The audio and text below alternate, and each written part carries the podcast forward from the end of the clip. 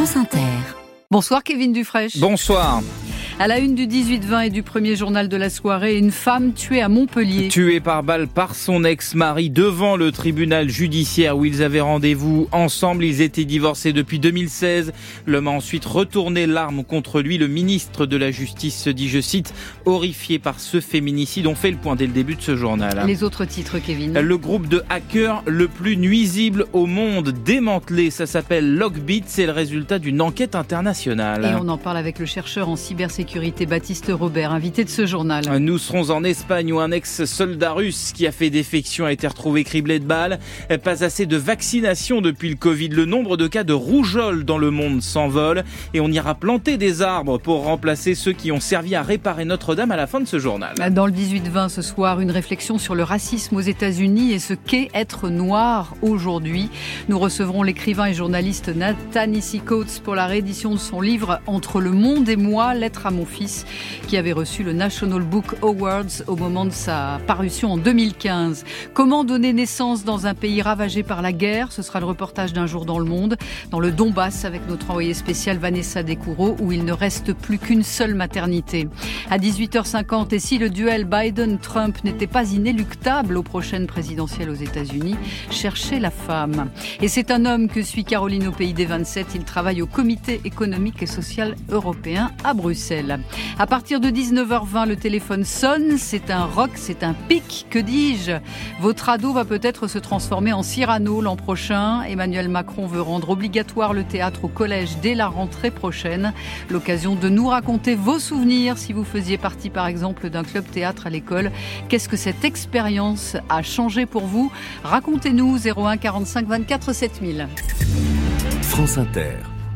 Un féminicide en plein jour devant un tribunal. C'est bien ce qu'il s'est passé en début d'après-midi à Montpellier. Un homme armé a tiré sur son ex-femme avant de se suicider. Bonsoir Anne Grissel. Bonsoir. Service police-justice de France Inter. Ils avaient rendez-vous euh, ensemble aujourd'hui au tribunal judiciaire de Montpellier. Ah oui, le couple avait divorcé en 2016, une procédure visiblement très longue puisque toujours pas bouclée cet après-midi. Tous les deux auraient dû se retrouver dans le bureau du juge des affaires familiales pour liquider le patrimoine en commun, se répartir les biens. Mais l'homme armé ne franchit pas et pour cause les portiques de sécurité qui permettent l'accès au tribunal. Il attend son ex-femme sur le parvis. Elle arrive vers 14h. Il lui tire dessus avant de se suicider. Un homme qui n'avait jusque-là jamais attiré l'attention de la justice pour des violences, a précisé tout à l'heure le procureur de Montpellier, Fabrice Bellargent. Des premières vérifications, il apparaît qu'il n'y avait pas de procédure en cours en matière de violence au sein du couple et qu'il n'y avait pas non plus d'ordonnance de protection. Âgé de 72 ans, l'homme n'était pas connu de la justice. La victime était âgée de 66 ans. Les faits se sont produits en pleine semaine, en plein après-midi. Beaucoup de monde donc à cette heure-là devant le tribunal et dedans.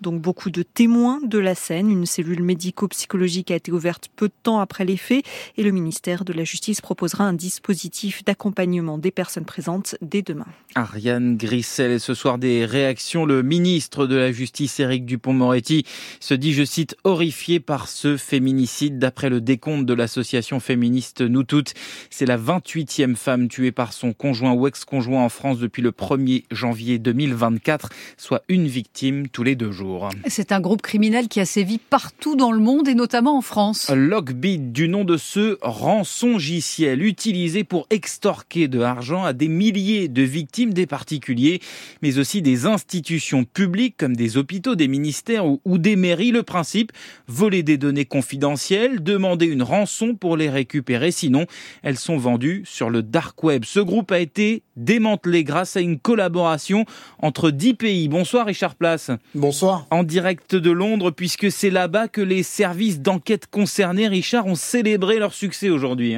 Oui, le FBI pour les Américains, la National Crime Agency, NCA britannique, Europol, toutes ces agences réunies devant un écran où il est écrit en gros le site est maintenant sous contrôle des forces de l'ordre. Ce site, c'était Logbit, un cauchemar qui permettait de rançonner n'importe qui, n'importe où, 25% des dégâts causés par des rançongiciels dans le monde.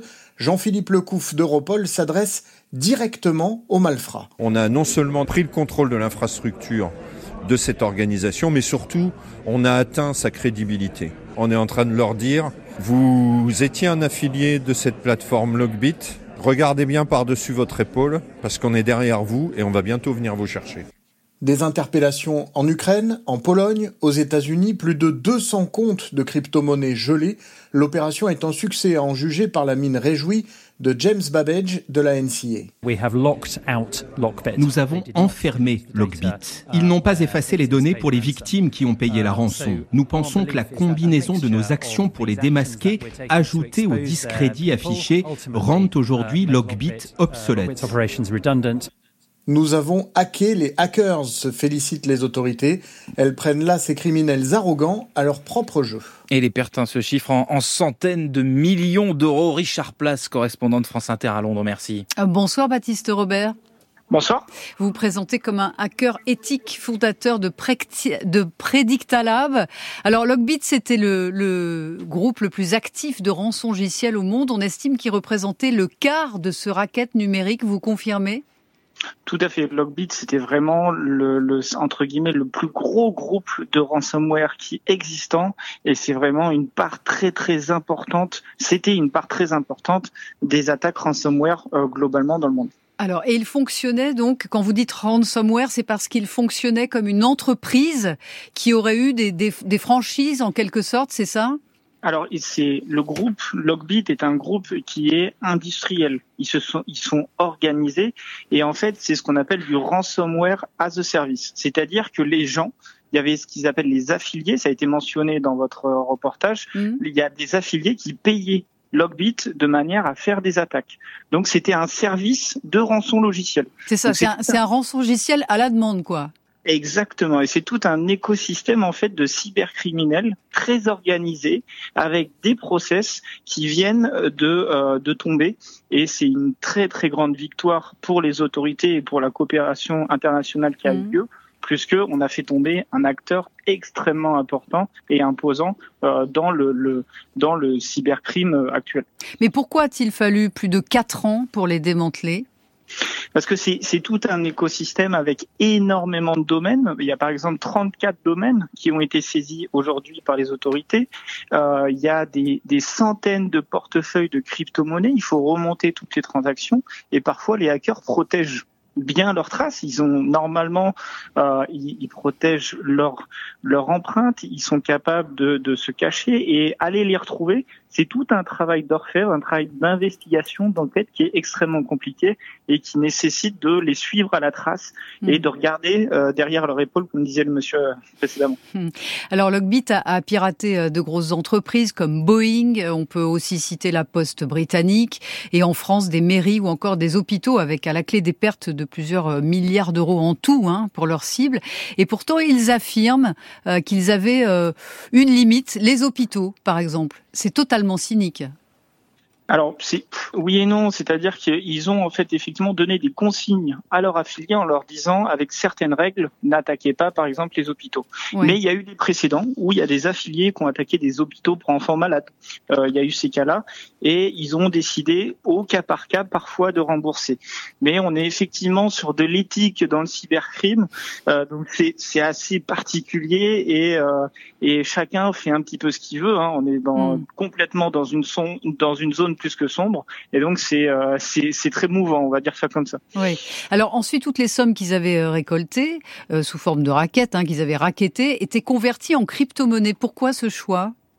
Alors les, les crypto-monnaies, ça va être traditionnellement, ça va être la, la, la forme financière qui est la, la plus adéquate euh, dans ce dans ce milieu-là, puisque en fait c'est euh, pour certaines crypto-monnaies, elles, elles, vont elles ne vont pas être traçables et euh, elles vont ensuite transiter par différentes portefeuilles de manière à ressortir sous forme d'argent à la fin. Mmh. Euh, c'est c'est entre guillemets la, la seule façon aujourd'hui actuelle. il y a différents types de crypto-monnaies.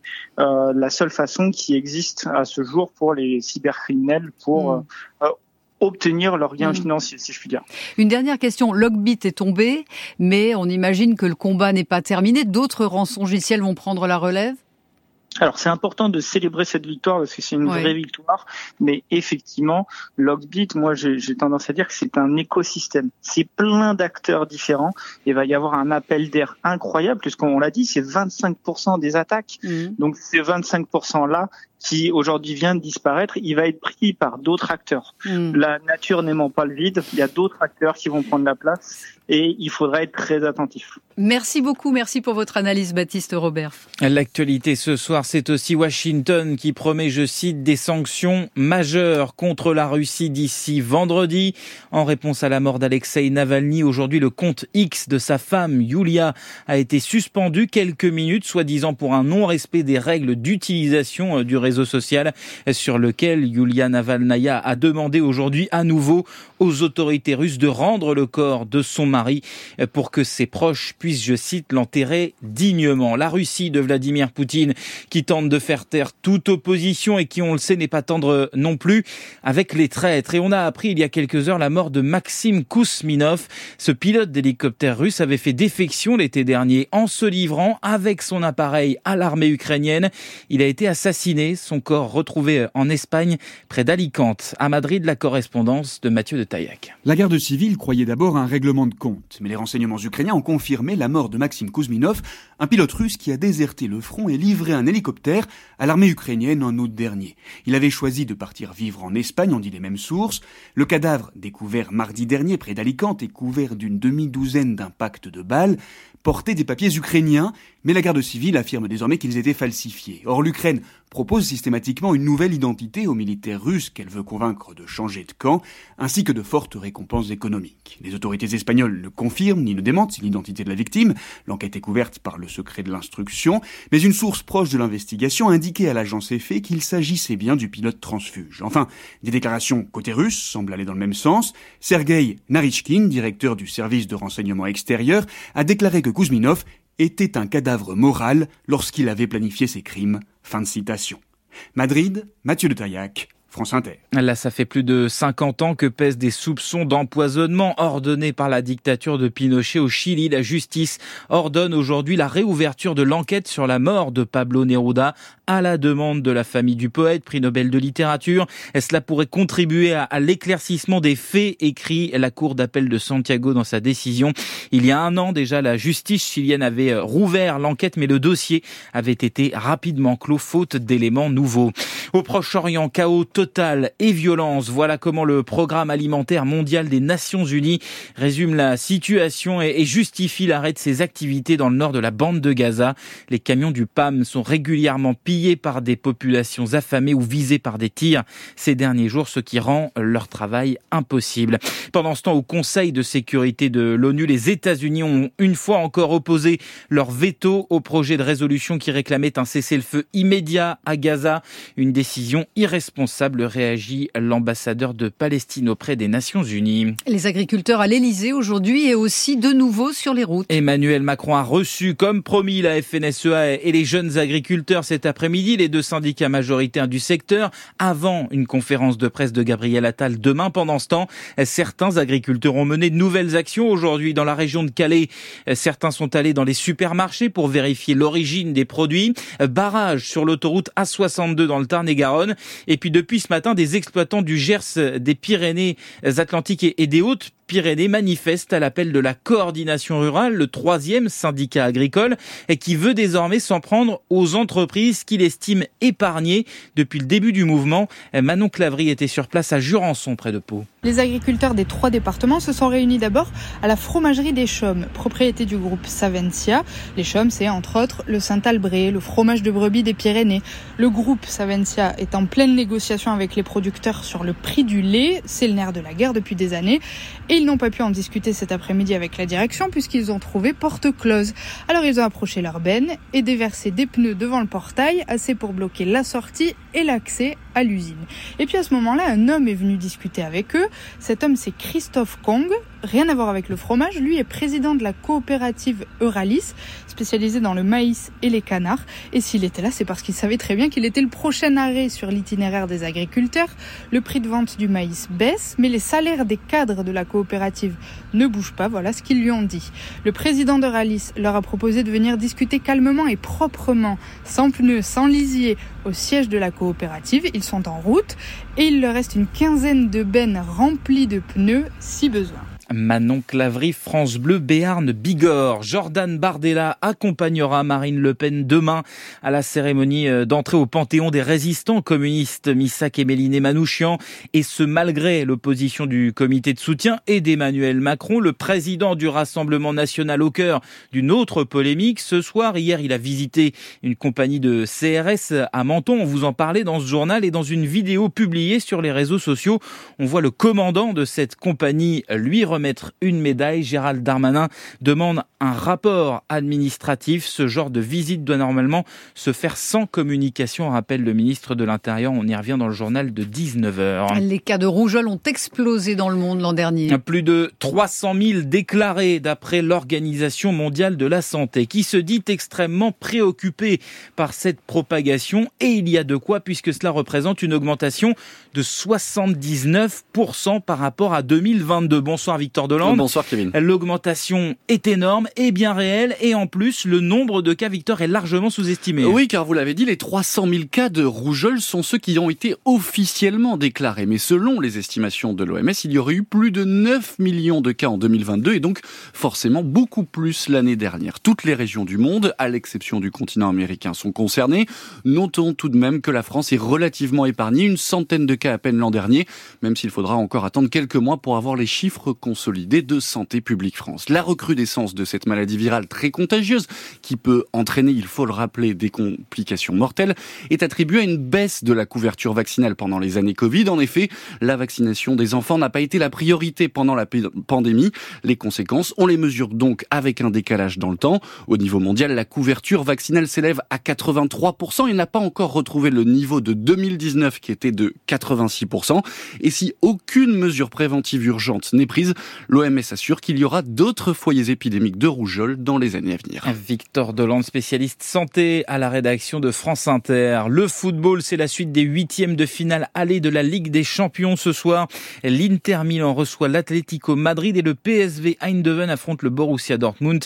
Coup d'envoi à 21h. Enfin, Christelle, un grand bol d'air frais. Je vous emmène dans la forêt de Mormal. C'est dans le nord. C'est là que des chênes ont été coupés pour servir à fabriquer la nouvelle charpente de Notre-Dame de Paris, installée en fin d'année dernière, euh, plus de quatre ans après l'incendie. Alors maintenant, eh bien, il faut replanter des arbres sur cette parcelle et ce sont des collégiens de Douai qui s'en occupent, accompagnés par Mathis Caron de France Bleu Nord. Sur les bancs de l'école, comme dans la forêt, il y a les bons élèves, très appliqués. Là, on positionne la bêche à l'endroit du trou. Après, on va sauter sur la bêche pour que ça fasse une belle fente, pour pouvoir que la pousse, elle vienne euh, se glisser dedans. Et puis, il y a les cancres.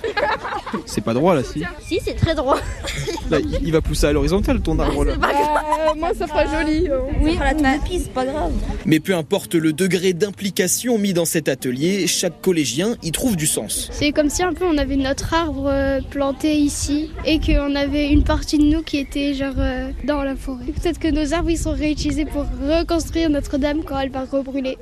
Qui sait, ce serait marrant. On n'espère pas quand même. Non. Plus globalement, d'après Agnès Mercier, professeure au collège Châtelet de Douai, cette activité doit permettre de les sensibiliser à tous les enjeux environnementaux, euh, de préservation de la nature. Euh, les essences d'arbres qu'on plante, elles sont pas choisies au hasard, elles sont choisies pour s'adapter à l'évolution du climat. Il y a moins d'eau, il fait plus chaud, donc on plante plus les mêmes arbres qu'avant. Donc ils ont entendu tout ça et si ça peut les faire euh, respecter un peu plus l'environnement et la nature, c'est pas mal aussi. Un peu plus de 1000 arbres ont été plantés par les élèves il en faudra 5000 de plus pour régénérer totalement la parcelle de forêt. Un reportage Mathis Caron, voilà, vous l'aurez compris, il y a encore un petit peu de boulot pour tout replanter. Et vous aussi, vous avez encore un peu de boulot, Kevin, puisque vous, voilà, vous revenez tout à l'heure pour sous les, sous les radars. La météo de votre mercredi. La météo avec Vitacitral TR+, des laboratoires Acepta, gel réparateur pour les mains abîmées par le froid, les gels hydroalcooliques et les lavages fréquents, en pharmacie et parapharmacie. Bonsoir Olivier Proust. Bonsoir Christelle. Le temps change demain. Oui, Mistral et Tramontane s'éteignent cette nuit. Des voiles nuageux épais gagnent toute la moitié sud. Ils seront doublés de quelques grisailles matinales vers le midi toulousain. Et au nord, ça s'agite. Le ciel sera très nettement chargé au lever du jour, avec des pluies éparses des Pays de Loire au Haut-de-France et déjà des pluies copieuses par la pointe Bretagne. À la mi-journée, la pluie gagne le Poitou, le Val-de-Loire, le bassin parisien et progresse vers le sud et vers l'est dans l'après-midi. Le vent de sud-ouest se renforce avec les pluies jusqu'à 50 50 à 60 km heure dans l'intérieur, 60 à 70 au littoral. Et les températures sont en baisse cette nuit Oui, une nuit un peu fraîche dans l'est et dans le sud, avec par exemple demain au lever du jour 1 degré à Dijon ou à Grenoble, 3 à Lyon, Strasbourg ou Toulouse. Mais l'après-midi reste bien douce, avec des températures stationnaires, toujours comprises entre 11 et 19 degrés. À tout à l'heure, Olivier Proust, après le journal de 19h.